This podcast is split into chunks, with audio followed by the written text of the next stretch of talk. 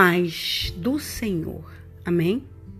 Hoje, Cecília Esfalzinha nos diz assim: Jesus nos deu uma grande lição de amor, compreensão e compaixão quando se sentou à mesa com todos os discípulos e com eles dividiu o pão. Entre eles estavam Judas, que o trairia, e Pedro, que o negaria.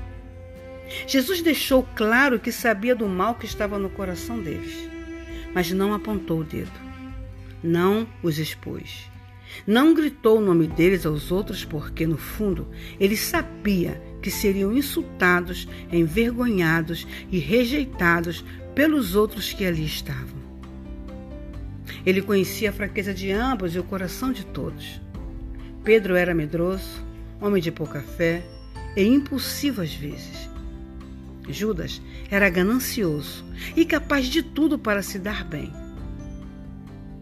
Infelizmente, estamos cercados de pessoas assim, que sentam à mesa conosco, que recebem o nosso melhor e a nossa confiança, que ganham de nós todo o cuidado possível, mas no coração carregam o desamor, a inveja, a traição, o engano, a ambição e a ruindade que nos sorria com os lábios, mas nos apunhalam com o coração.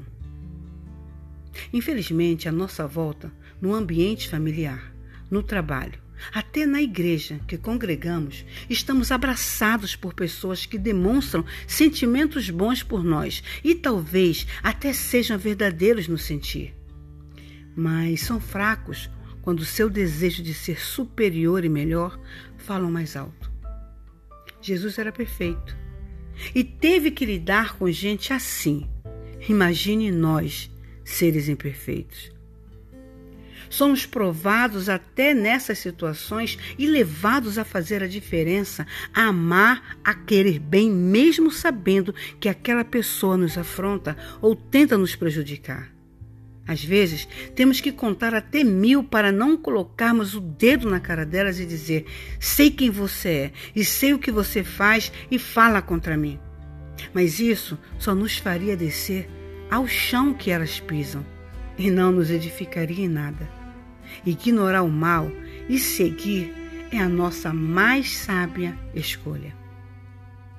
Após entregar Jesus, Judas sentiu remorso por ter traído o sangue inocente e não teve mais paz.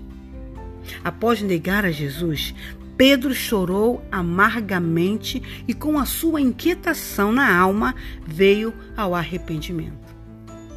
Ninguém fica com a consciência tranquila quando pratica o mal contra a gente, principalmente quando percebem que não somos e nem agimos como eles.